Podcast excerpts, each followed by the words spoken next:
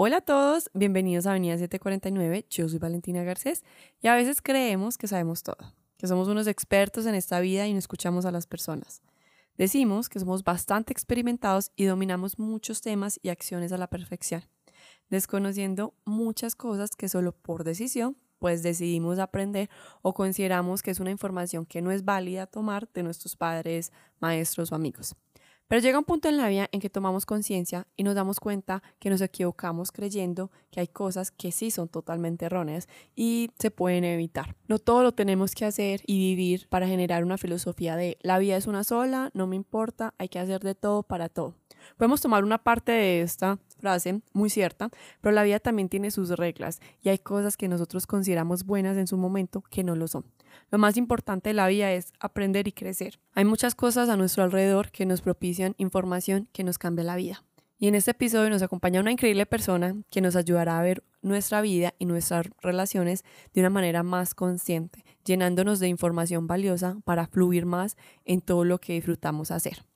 Doctora Lina Rubiano, bienvenida a Avenida 749. Gracias por compartir este espacio con todos nosotros.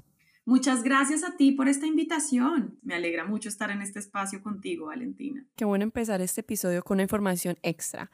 Cuéntanos un poquito acerca de ti, así entramos en confianza y le damos inicio a este tema que sé que le va a servir a muchas personas porque es algo que constantemente estamos viviendo en nuestras vidas. Yo soy médica de medicina occidental, graduada de universidad convencional, de la Universidad de La Sabana. Cuando terminé la carrera, bueno, hice el rural y después me busqué una beca para poder estudiar medicina tradicional china en China y me terminé yendo a una ciudad que se llama Tianjin, al norte de China, cerca de Beijing. Y empecé mis estudios en acupuntura, teniendo la medicina china como un punto de referencia desde lo ancestral que es con sus más de 5.000 años de historia para venir a un mundo moderno y tratar de solucionarnos algunos temas que no hemos podido comprender desde nuestra mente que divide todo en la forma de pensar en Occidente. Me parece increíble, siempre he admirado bastante la medicina china. Entonces la diferencia que podríamos decir acerca de la medicina china es que ellos se basan más como por ejemplo en las energías. Mm, esa es una buena pregunta porque cuando nosotros decimos energías, en Occidente nosotros estamos pensando en algo esotérico. Y en realidad solamente llegamos a creer en la fuerza de la energía cuando llegó un genio en los años 50 y creó una bomba atómica. Y ahí fue que nos dimos cuenta que la energía es mucho más potente que la materia. Entonces, la medicina tradicional china siempre ha entendido que todo lo que nosotros vemos, forme y no forme, o sea, visible e invisible, está conformado por energía o chi. Y ese chi es lo que existe antes de todo, perdura y existe a pesar de que las cosas estén, no estén, vivan o no vivan. Y es lo que circula en nuestro cuerpo. Y así como ese chi circula en nuestro cuerpo, ese chi se puede volver más denso. Eso es lo que tiene la característica el chi, como la energía. Entonces, es la misma premisa de Einstein que dice que la energía no se crea ni se destruye, solo se transforma y se transforma en materia más densa. Y por eso es que yo puedo ver una mesa, yo puedo ver una pared, yo puedo ver una mano, porque eso es energía densificada, pero todo es energía. Entonces, si tú me preguntas a mí si la medicina china es energía, yo te digo sí, pero con un entendimiento muy profundo de esta sabiduría de la energía. Es decir, nosotros somos un cuerpo material visible, o sea, energía densificada, pero dentro de esa energía densificada hay unos canales que para que me puedan entender serían como las autopistas por donde va en mayor cantidad esa energía y esos son los canales de acupuntura y los puntos donde ponemos las agujas de acupuntura.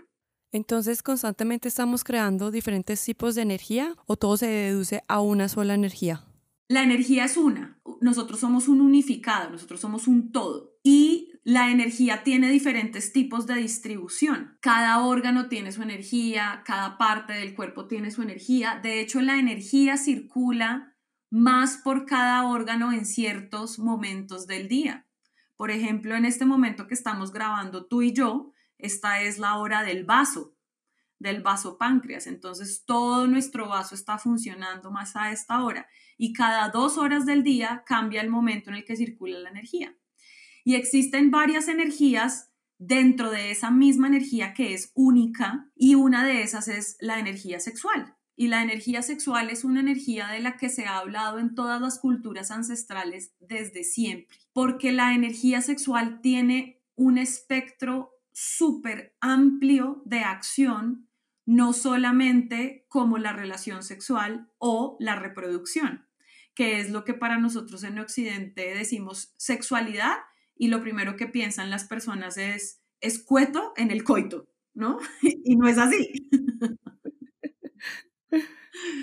Entonces sí, la energía sexual es una energía supremamente poderosa, expansiva y creativa. Entonces yo quiero mencionar aquí los chakras.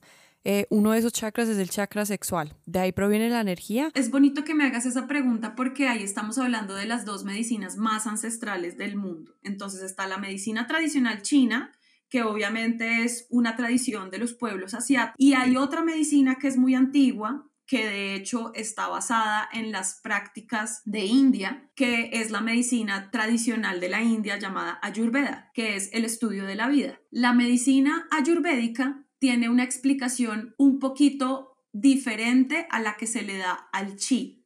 Y quiero hacerte esta aclaración porque cuando hablamos de energía, las personas solamente tienen la referencia de los chakras, que es lo que tú me preguntas. Y en la medicina ayurvédica, haz de cuenta si pudieras visualizar esto que voy a tratar de explicar, es como que como somos energía, la energía tiene muchas dimensiones expansivas. Entonces, si tú pensaras en tu propio cuerpo, que es lo material y lo visible, sobre ese, esa materia, esa materia tiene una energía muy densa que se puede percibir con los canales de acupuntura. Encima de esa energía que podemos tocar con las agujas, con acupuntura, habría como una malla externa que ya no está en el cuerpo, sino que está en el campo energético. Y más afuera de esa malla hay otras mallas, son todos los cuerpos energéticos. Entonces digamos que los centros de energía que son los chakras son una energía menos densa que la energía de la que hablamos en acupuntura y mucho menos densa que el cuerpo. ¿Sí? Es como si, si me logras ver, es como unas capas, ¿no? Entonces los chakras son mucho menos tangibles porque yo a ti, yo a ti te puedo decir dónde está cada chakra y de hecho el chakra sexual tiene una localización física, pero yo no es que me acerque a ti y te pueda tocar el chakra, no es que yo te pueda coger el chakra, el chakra está ahí porque es energía, es un vórtice de energía que nosotros tenemos en el cuerpo. Claro, medible con ciertos aparatos electrónicos que nos permite saber que en ese, en ese lugar del cuerpo hay una densificación de energía. Pero con acupuntura nos pasa que yo sí te puedo tocar el punto de acupuntura. Sí, hay un punto muy, famosa, muy famoso que es en la mano. Entre el pulgar de la mano y el índice, ahí hay un punto de acupuntura muy importante donde se cierra el pulgar hacia el índice, que es un punto que la mayoría de las personas saben que funciona para el dolor de cabeza. Yo ese punto te lo puedo coger y te lo puedo tocar. Y aunque te estoy tocando un punto físico en el cuerpo, cuando yo te hago presión, te estoy tocando el punto de acupuntura. Entonces, digamos que por eso esa pregunta tiene que tener los dos contextos de qué tan densa es una energía y qué tan densa es la otra. Los chakras son más sutiles que la energía de acupuntura. Entonces, la energía sexual desde medicina china se almacena en una estructura que tiene representación física. Esa estructura se llama el Dantien y el Dantien es como si fuera un tanquecito y es el tanque de la energía, de la energía vital, ¿no? Que ahí quiero hacer la aclaración que la energía sexual hace parte de la energía vital. Es decir, si yo me gasto la energía sexual o no la repongo, estoy disminuyendo el tanque de energía para la longevidad. Y eso tiene sentido porque cuando uno hace mal uso de su energía sexual, pues me termino literalmente como comiendo la batería. Es un poco como la forma de pensar en medicina china. ¿Dónde se representa eso? Eso se representa más o menos dos dedos por debajo del ombligo. Esa es la localización de ese tanque de energía del que estoy hablando que se llama el Dantien. Y la representación física en el órgano físico serían los riñones. Entonces, cuidar los riñones es supremamente importante para cuidar la energía vital, la longevidad y la energía sexual. Entonces aquí el aura vendría siendo... Es una capa, pero es mucho más externa y mucho más sutil.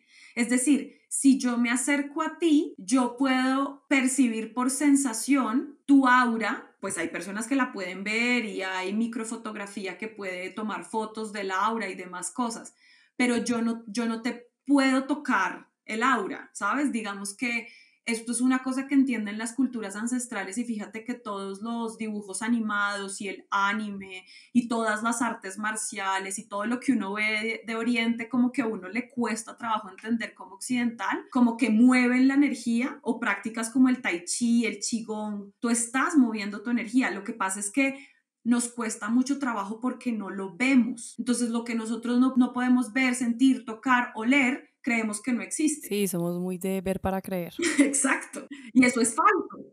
Eso es falso porque es el primer paradigma que nosotros tenemos que romper para poder ver esto. Pero entonces nos parece curioso porque cuando alguien nos atrae sexualmente, ¿dónde te atrae? O sea, dime en qué parte del cuerpo te atrae. Sí, yo siento unas maripositas en el estómago y no sé qué, y me emociona cuando pienso en esa persona, pero de, de verdad, ¿dónde lo estás sintiendo? Es una cosa que es netamente energética, no tiene un punto en específico. De hecho, las personas que a uno le atraen muchísimo sexualmente, uno sí siente una conexión en el vientre. Lo que pasa es que nosotros estamos acostumbrados a hacernos los locos con todos los tipos de sensación. Pero, por ejemplo, las personas con las que yo he tenido conexiones muy profundas en, relación, digamos con una pareja que me costó muchísimo tiempo eh, soltarla, yo creo que yo sentía por años que ese centro energético que es en el vientre seguía conectado, ¿no? Y es como, bueno, pero ¿y esto cómo se suelta? Y digamos que todas las culturas hablan de eso.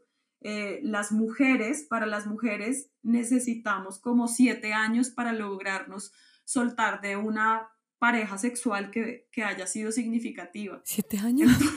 Eso es demasiado. Es como, hay que pensarla mejor. definitivamente, definitivamente.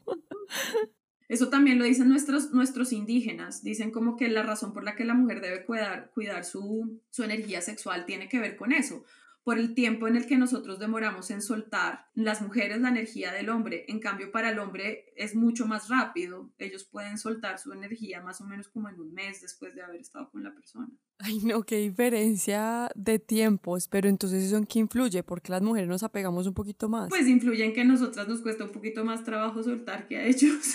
Ah, ¿es eso? no, ¿qué es esto?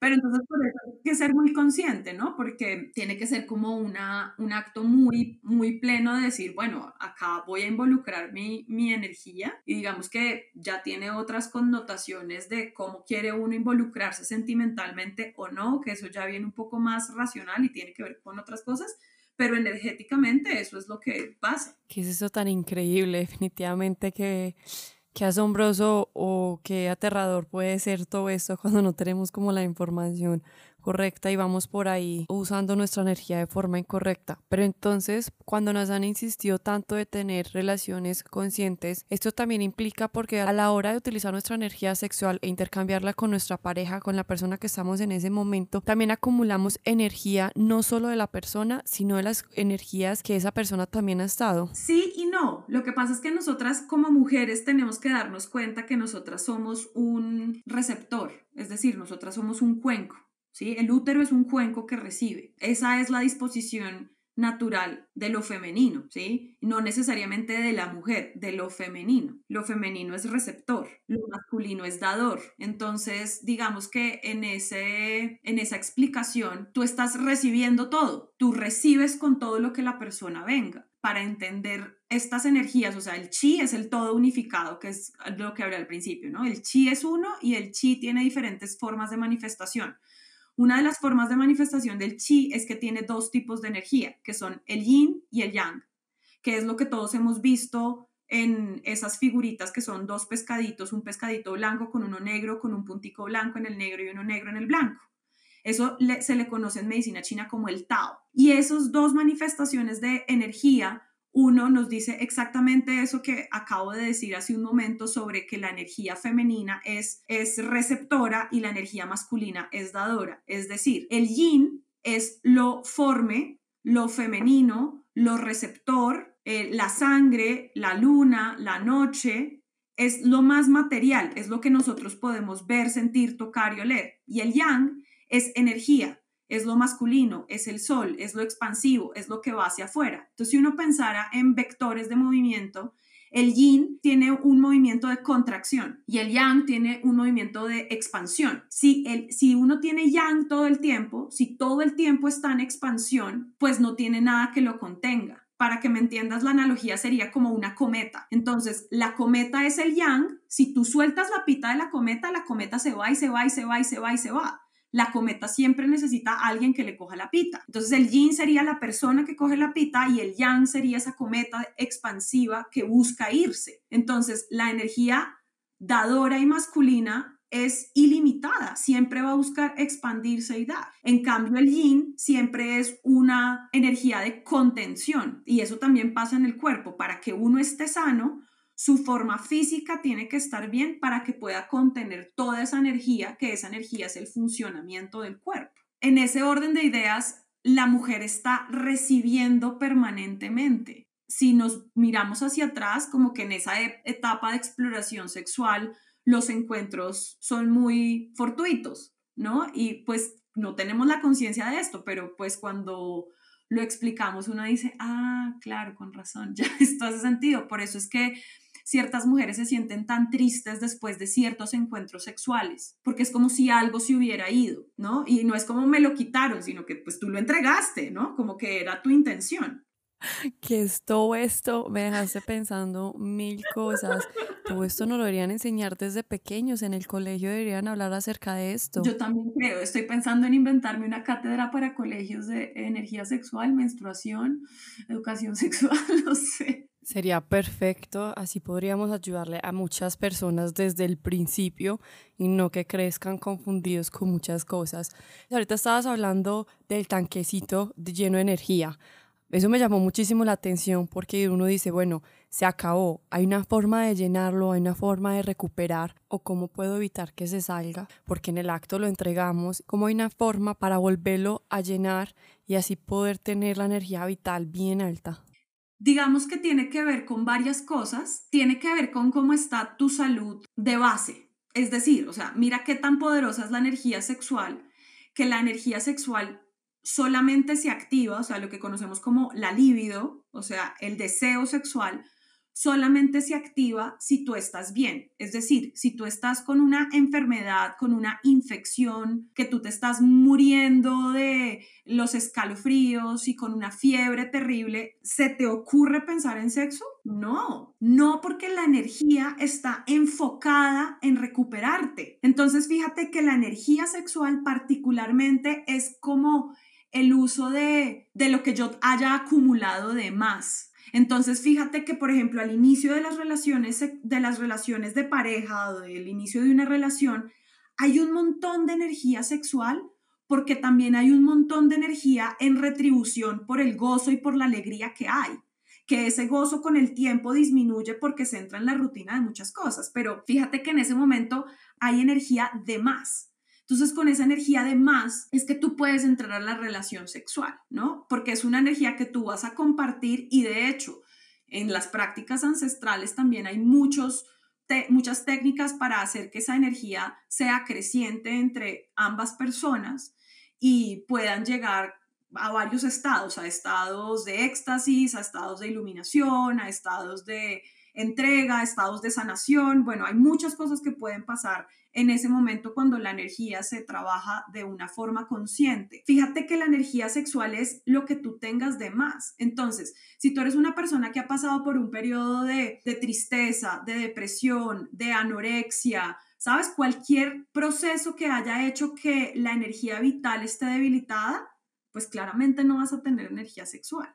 Entonces, ¿qué es lo importante? Nosotros tenemos que cuidar eh, la energía del riñón siempre te voy a decir qué daña el riñón. Al riñón lo daña el exceso de miedo e inseguridad. Lo daña la falta de consumo de buena agua y de buenas sales. Lo daña la falta de buen sueño y buen descanso. Lo daña el exceso de estrés y el exceso de trabajo. Lo daña eh, ser hipermaratonista de correr 12 kilómetros al día y montar 100 kilómetros de bicicleta, o sea, la, actividad física extrema. Lo daña el exceso de sexualidad, ¿no? Entonces una persona que, a la que le dicen promiscua, el promiscuo se está gastando o promiscua se está gastando toda su energía sexual de una forma muy acelerada. Entonces fíjate que son siete cosas que dañan el riñón uno lo que tiene que hacer en general en su vida es cuidar su riñón. Increíble que esté relacionado y el cuidado que tenemos que prestarle a los riñones. Entonces, cuando hay un bloqueo también sexual en esto, también esto puede ser producto eh, no solamente de uno, sino también de la persona con la que uno está.